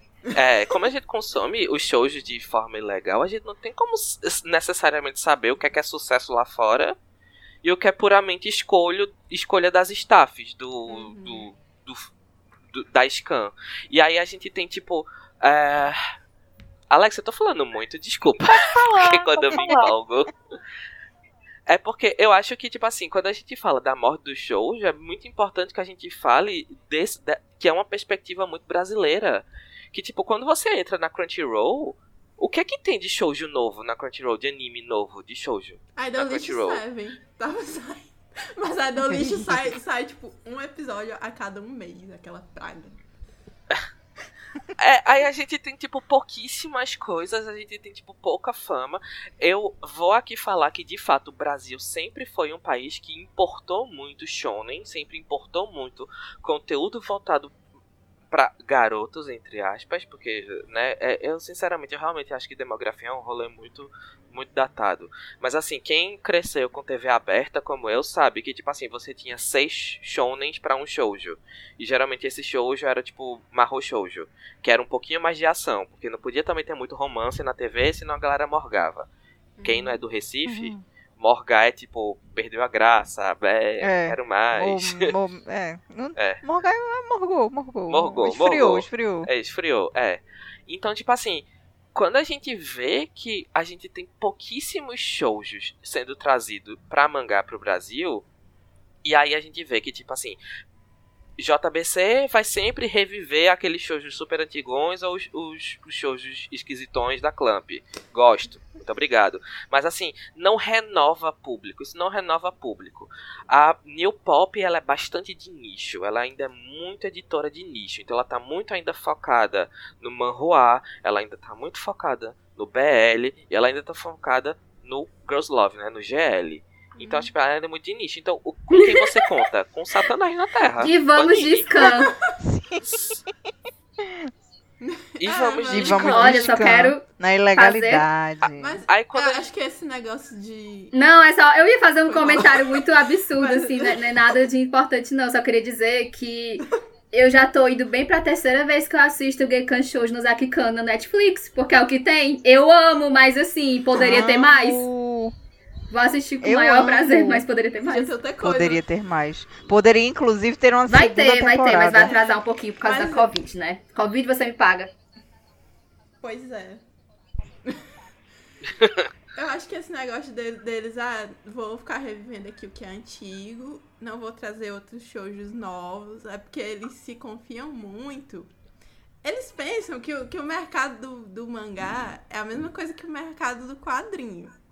Que eles podem assumir que o público é majoritariamente masculino ou que eles podem assumir que o público majoritariamente não quer ver romance, não quer ver coisas sentimentais. Eu não sei até que ponto isso vai ser negativo pra eles, porque o pessoal vai continuar comprando as coisas pelo poder da nostalgia, vai continuar comprando as coisas porque o projeto gráfico é bonito. Eu, Mas inclusive. Eu. É, Todos nós, né? Mas, assim, tem o Scan, eles não se importam com o dinheiro que eles estão perdendo pro Scan. Eles só não ligam, já tá lucrando o suficiente do jeito que tá, sabe? são riquíssimos, né? Bilionários, não estão nem aí. Esse é, é, é a. Eu acho que, tipo, quando a gente tá falando de, de, de shoujo e shoujo vindo pro Brasil, eu- a Amanda falou isso num, num dos stories dela, inclusive, que eu achei incrível, que é tipo, o que tá acontecendo com o público otaku, beleza que o que ela falou foi sobre a o reajuste de preço da Panini. Mas o que a verdade verdadeira, a grandíssima verdade verdadeira, que é o que tá acontecendo com o público otaku, é que a gente tá cada vez mais dependendo do anime para consumir cultura pop japonesa do que de fato por mangá. Porque se a Sim. gente Uhum. for depender da Panini, a Panini exige da gente um imediatismo muito grande, que é impossível. Né? Então lança- o mangá lançou hoje, meu filho, compre hoje. Se você deixar É. pra comprar semana que vem, já não tem mais. Aí a gente tem a JBC, que a JBC, desculpa, mas assim, o um dos grandes carros-chefes da JBC de shoujo ano passado, 2019, foi o relançamento de Rosa de Versalhes. Só que Rosa de Versalhes, nessa edição maravilhosa em tons pastéis, que eu comprei, tá aqui linda na minha estante. Mas assim, a gente, essa edição, ela não é pra novos leitores. Ela é pra gente que já leu Rosa de Versalhes, gosta de Rosa de Versalhes, tem condição de comprar e quer ali, é lindos tons pastéis, na estante. Eu tô Artigo lembrando luxo. da Tu capa, acha- ela parece é, um colecionador. balde de sabonete febo. Sim. Ina, e, e o, e o inverso Lindo. também. E o inverso Vou também. decorar a casa da minha avó, lindo. Aí, tipo assim, como é que a gente renova o público, né? Como é que, tipo, ah. Nuke, tu acha que o, o, o shoujo tá morrendo? Eu não acho que o shoujo está morrendo no Brasil. Acho que ele está minguando. Por que ele tá minguando? Porque a gente não renova público. Como é que a gente renova público?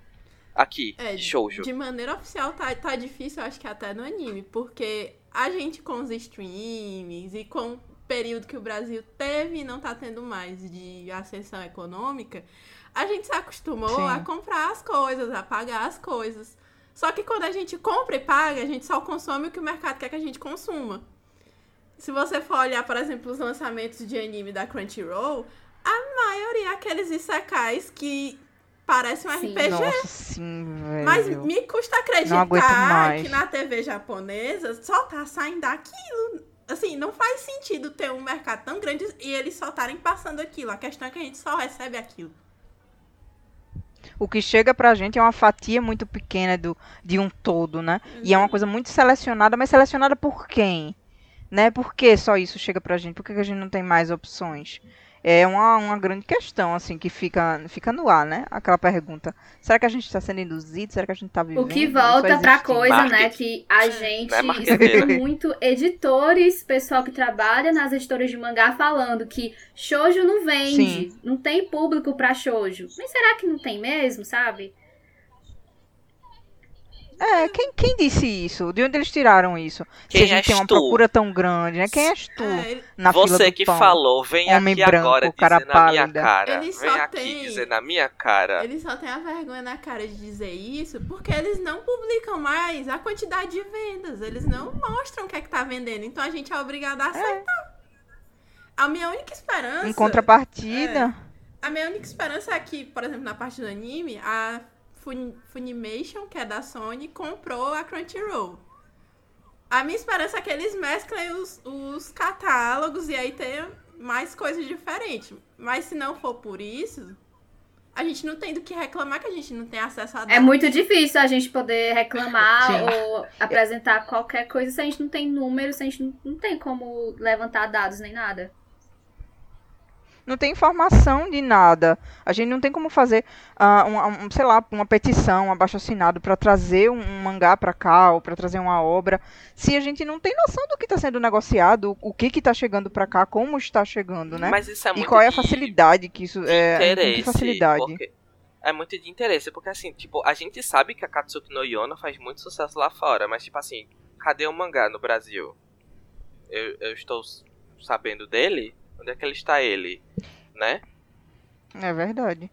Eu, A não, eu gente- muito, eu sou muito, muito encafifada, velho, com essas Ah, coisas. A gente tem Porque o não- Otakoi. Perdão, Cami, desculpa, tô te interrompendo. Não, imagina, fala.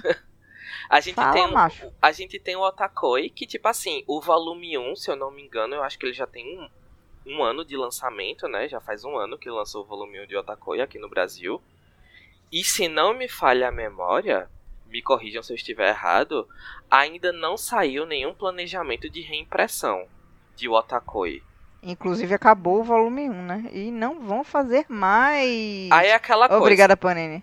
ou você corre atrás dos, dos sebos da vida pra tentar comprar e tentar correr atrás do, entre aspas, prejuízo. Ou quem comprou no início e continua acompanhando é quem vai ter o prazer de continuar acompanhando esse Josei. Uhum. Só que assim, tipo, então é sempre o mesmo público, é sempre o mesmo grupo de pessoas, né? Tem raras as pessoas que, tipo, leem pirateado e depois tenta acompanhar Uhum. pelo comprando o último que foi lançado. Só que conven- venhamos e convenhamos, mangá não é gibi da turma da Mônica, que você pode comprar qualquer edição e ficar feliz e ficar de boa.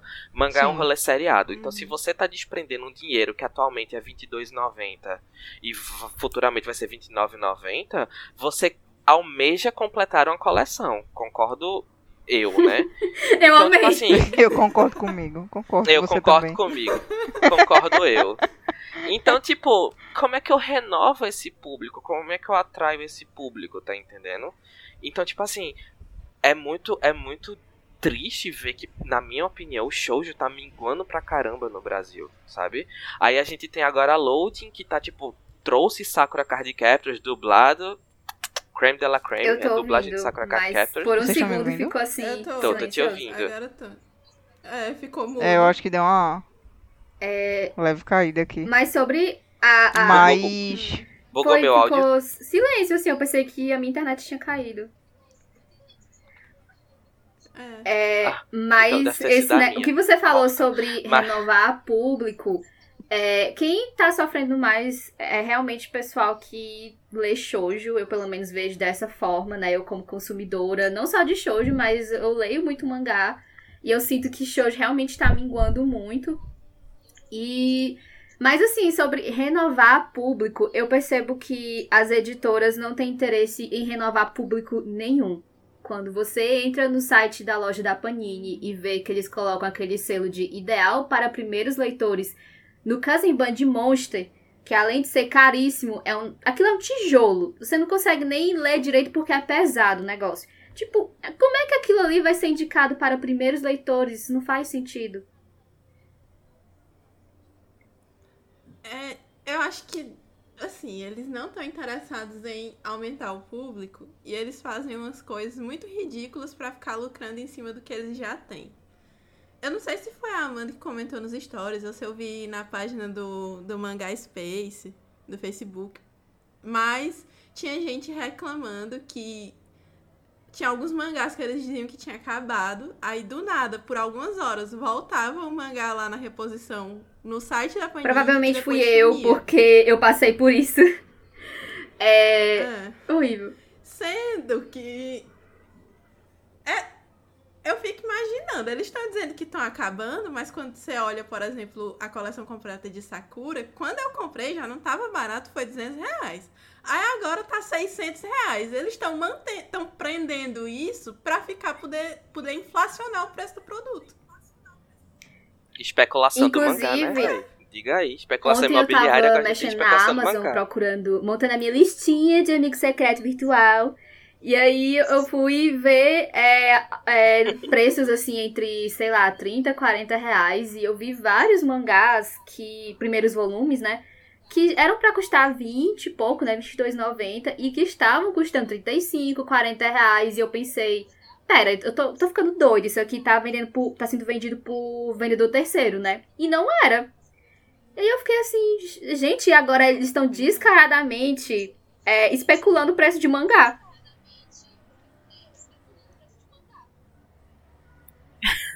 Pois é, né? Esperar o quê? Duas é muito sério isso, que né? dizem que o público delas é, é pessoas de 15 a 25 anos de classe A e B. Esperar o quê? Então existe isso. A sobrevivência do mais tá forte. foda. É isso aí. Ô, gente, tipo, nas, nas temporadas mais recentes, porque, tipo, ok que o que chega aqui é uma parte, mas quando você vai no site do Uncharted, no Anime List, pra ver os animes da temporada, raramente tem um shoujo, puramente shoujo. A gente vai ter Horimiya, próxima temporada, mas assim, de, de modo geral, a gente não tá tendo um shoujo mais puramente shoujo. O que eu tô vendo muito nessas últimas temporadas é tipo o shoujo sendo diluído em, em alguns outros gêneros, por exemplo, Tonikawa Tonikawa é um shoujo, mas é uma comédia acima do shoujo. Até Rent a Girlfriend, que eu assisti sabendo que era um harem, quando eu assisti não tinha tanto et, ou não tinha quase nenhum et, e ainda por cima tinha muitos traços de shoujo, a diferença é que o personagem principal é um garoto. E assim, eu, eu achei muito interessante esse caso do, do Rent a Girlfriend, porque eu tenho muita agonia com et, com et e com anime de harem. Só que quando eu vi que tinha muita semelhança com o shoujo, de tipo a menina que gosta do menino, o menino que gosta da menina, que tem um triângulo amoroso, que é outra menina, não sei o que lá, não sei o que lá. Aquela, aquela, aquele rolê todinho, sabe? Que tem no shoujo, aquela, aquela puxação de saco toda. Aí eu fiquei, tipo, pensando, poxa, isso parece um shoujo, mas isso não é um shoujo. Até mesmo com Tony Kawa, que o personagem principal também é um menino, e aí eu fico isso tinha tudo para ser um shoujo, mas que também ainda não é uma comédia. Hamefura, que é um, um, anime que também é um ar inverso, mas é comédia. Mas você vê ali as coisas do shoujo. E a personagem principal é uma menina, né? My Next Life is a Villain, que saiu esse ano.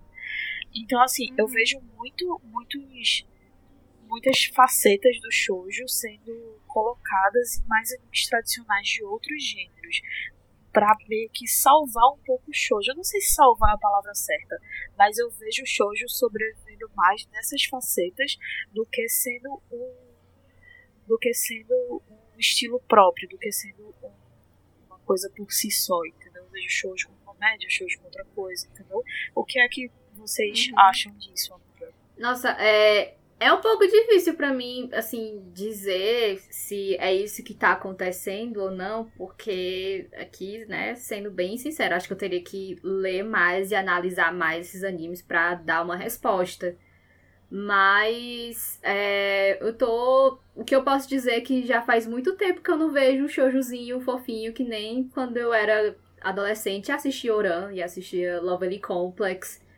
É, eu confesso também que faz um tempão que eu não assisto assim os animes recentes da temporada, então assim, para mim é um pouco difícil de falar. Mas o que eu vejo das meninas falando, né, tipo a Bia, a Ana Raquel, é que realmente parece que shoujo nas últimas temporadas de anime não tá sendo adaptado.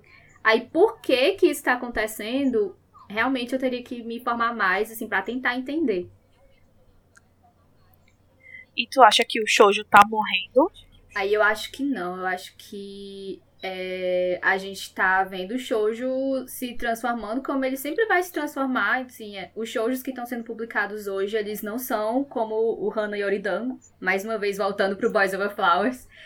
É, e a gente tem quadrinhos saindo em outros países, né? Quadrinho Amém. coreano, quadrinho chinês, essas webcomics que bebem muito do shoujo e que já trazem, né, é, abordagens diferentes também.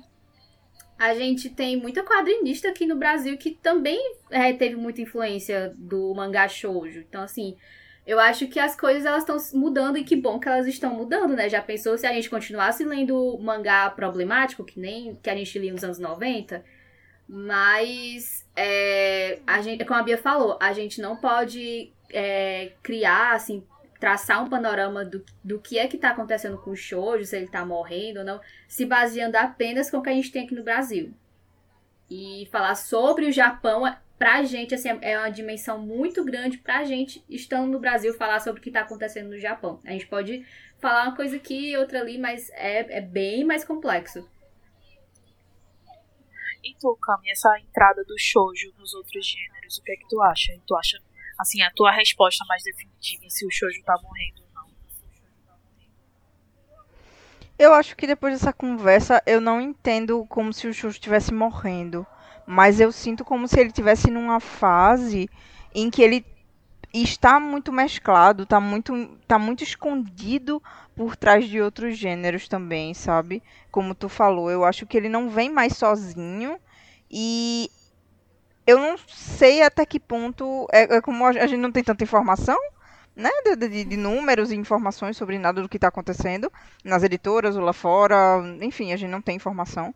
Então, assim, na minha cabeça, eu não sei até onde isso é positivo, até onde isso é negativo. Não sei se isso é uma tendência ou se isso é um retrocesso uh, da, do mercado, sabe? Com relação ao gênero do shoujo. Mas, por enquanto, assim, eu, eu hoje eu consigo enxergar que é uma mudança, né? E que pode ser que dê certo, pode ser que não dê certo, né? Agora sim. Tomara que, que os shoujos voltem. Eu, eu gostava bastante do modelo antigo. Claro que sem a, o, o Chernobyl. Volta. Sem o Chernobyl eu gostava. Volta, por favor. Lá e tu, Bé, tua, tu... Gostava bastante. tua resposta assim mais direta. O que, que tu acha da pergunta da noite? Eu acho, assim, que morrer, ele não tá morrendo porque, assim, continua tendo muita revista shoujo no Japão, que talvez alguns até sejam abandonados no meio do caminho, né? Ninguém sabe. Mas ele tá numa fase que tudo no, no mundo, quando começa, é uma coisa bem estereotipada, que é muito distinta uma das outras. E depois vai começando a se mesclar com outras coisas, né? Eu acho que o shoujo tá nessa fase de se mesclar com, a, mesclar com as outras coisas. Aí tantas outras coisas fazem o shoujo mudar, quanto o shoujo faz as outras coisas mudarem. E tu, Luke, a tua resposta mais definitiva? A minha resposta mais definitiva é que depende, brincadeira. É que. é, eu acho que. O, sabe o famoso morreu, mas passa bem? Pronto, Sim. eu acho que, tipo assim, o shoujo ele tá ficando meio apagadinho justamente por conta que a gente tem uma visão muito estereotipada do shoujo. Do mesmo jeito que a gente tem uns shounens que estão lançando agora que fogem muito do estereótipo do shounen, a gente tá vendo que o shoujo ele tá começando a se mesclar. Mas quando eu faço um recorte puramente brasileiro, eu não acho que o shoujo está morrendo, mas eu acho que o shoujo ele tá minguando muito quando ele tipo sai do Japão para vir pro Brasil. Tá um troço muito minguado, sabe? De verdade. Eu acho que o, o shoujo ele tá passando por um processo de transformação, como tudo passa, na, nada pode permanecer do mesmo jeito. A gente sempre fala aqui que, tipo, fórmulas exi existem porque elas dão certo. Só que existe um momento, vai existir um momento que a fórmula vai parar de dar certo. Né? As pessoas vão ficar saturadas da fórmula. Então é, é necessário uma transformação. E eu acho que não chegou ainda um shoujo tão impactante quanto antes, como já aconteceu antes, pra dar aquele reset cultural, entre aspas, no mercado brasileiro, para abrir novamente as portas do mercado brasileiro pro shoujo, sabe? Como, como o Shingeki fez, né, para os shounens. Como como Kimetsu no Yaiba fez pro shonen, tá Sim. entendendo? Tá tendo muito shonen diferentão que tá fazendo um grande sucesso. E aí o mercado brasileiro tá se abrindo para esse tipo de coisa. A gente tem aí é, Beastars, que não é um shoujo. Eu não sei nem qual é a demografia de Beastars, eu acho que é um seinen, talvez. É um furry. né? Que aí, tipo, tá abrindo Ai, essa Deus, porta pra esse, esse, público, entre aspas, masculino. Mas eu acho que o Shoujo ele ainda tá um pouquinho tímido. Eu acho que ele tá tímido. Eu acho que ele não morreu. Ele tá só ali na caverninha dele. Está respirando por aparelho. É, tá respirando por aparelho. Mas já já, minha filha, ele volta. Porque eu acho que a necessidade de consumir o shoujo ela é natural em todo mundo, sabe? Do mesmo jeito que do nada tu se pega pensando, putz, queria um anime shounen para poder ver aqui agora. Queria ver um anime shoujo agora, tá ligado? Eu acho que acontece com todo mundo. E aí vai chegar o um momento que ele vai ter um boom de novo no mercado brasileiro. Assim, eu não, tenho fé porque vai. eu nunca imaginei que a gente ia ter é, um boom de boys love, né? E aí veio Given. E e a fanbase, o fandom de, de, as fujoshis brasileiras, Nossa. olha, elas estão de parabéns, viu? Porque elas conseguiram trazer o filme pra Crunchyroll. A gente vai ter On or Off, que é um Sim. Boys Love coreano, Parabéns, ele vai vir galera. sem censura, gente. Nem na Coreia, que é de onde o negócio veio, ele tá sem censura e vai vir pra cá sem censura. Então, assim. É... E aí tá. Tô mudando, Exatamente. sabe? Então, quem sabe não aparece um shoujo gente... aí que também traz essa mudança. Eu concordo contigo, Amanda. Concordo muito contigo, mas eu também acho que não precisa somente do fandom. A gente precisa não, de uma com certeza. New Pop aí, se não fosse New Pop, não tinha nada disso acontecendo, não. Já... New Pop, Verdade. esse recado eu pra confio você, em ti, New Pop. Shoujo. Por, por falar em... por falar em editora que confia no público, eu fui olhar aqui se, se Beastars, é, o que era, né? Aí a Wikipedia tá dizendo que é um shonen, foi publicado na Weekly Shonen Champion. Aí eu fui olhar aonde ah. ele foi. aonde passaram o anime, né? Aí tá, emissora de televisão. Fuji TV e TV Aracati. Tudo! Tudo! A mesma que exibiu o Jojo Não, Jojo. Jojo. Jojo bizarro. Eu amo a TV Aracati. Tudo para Jojo mim. não, gente. Juju. Bom, gente, a gente vai precisar encerrar esse tópico agora. Oh, porque a gente ficou sem tempo. Oh, não. Estamos estourando o tempo.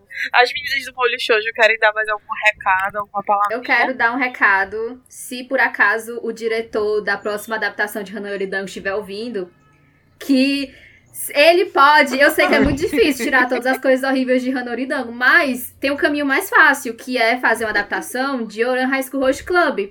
É só assim, tentar, imita, mas assim, não faz igual, sabe? Sim, Vai dar certo. Por favor. Eu... Ai, por favor, faz, porque amor no coração, velho. Sério, por favor. Mas aí, gente, obrigada a todo mundo que acompanhou eu falando aqui um monte de coisa. A conversa foi ótima e eu agradeço muito o convite. Nossa, a gente que agradece vocês demais, tá, meninas? É, obrigada pela confiança e a gente adora o trabalho de vocês. É, parabéns pelo trabalho de vocês. Quem estiver ouvindo, sigam as meninas nas redes sociais, acompanhem o Molho Shoujo, porque elas fazem um trabalho super bem feito, tem um conteúdo maravilhoso. Então, assim, só tem a acrescentar na vida de vocês, otakus. Seja você um otaku velho, seja você um otaku mais novo, por favor, siga as meninas. Muito obrigada, do fundo do coração, tá? Uh, Acho que Nuke e Alexia também compartilham do mesmo sentimento que eu. A, a conversa foi Eu muito sou muito legal, fangirl, muito eu sou proveitosa. muito fangirl, desculpa, se eu falar eu vou começar a chorar. Eu sou Ai, muito fangirl. certo, eu sou muito fangirl, gosto muito do debate do shoujo. Shoujo é tipo, shoujo e, e jousei são meus estilos favoritos de vida. Então toda vez que eu vejo criadores de conteúdo que tem um olhar mais crítico sobre isso, é tipo, só tem a acrescentar, sabe?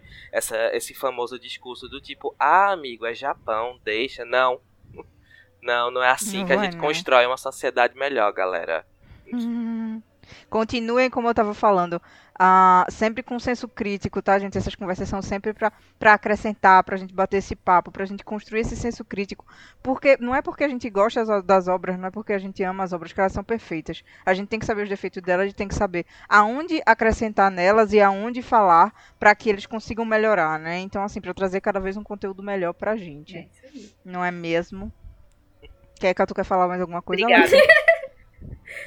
Mamãe me ensinou a sempre agradecer. Obrigada! E a gente vai continuar aqui para o nosso especial de final de ano.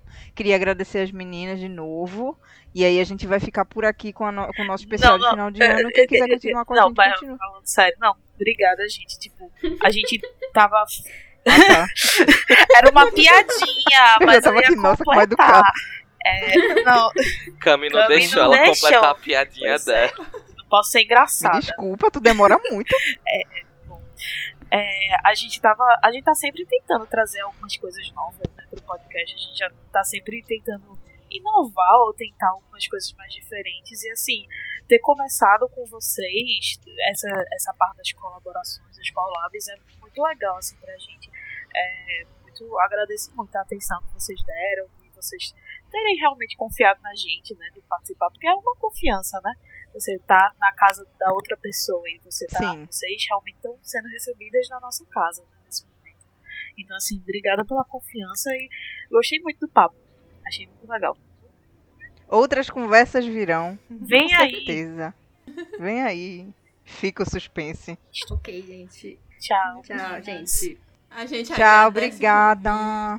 Foi top. Obrigada. Foi top, vamos ficar para a próxima. Esse foi o Toshokan Cast. Obrigada pela sua presença aqui com a gente hoje. Quer participar das nossas conversas ao vivo? Segue lá nas redes sociais e fica sabendo sobre os próximos episódios lá do Twitch. O Toshokan Cast também está no Instagram e no Facebook. Até mais!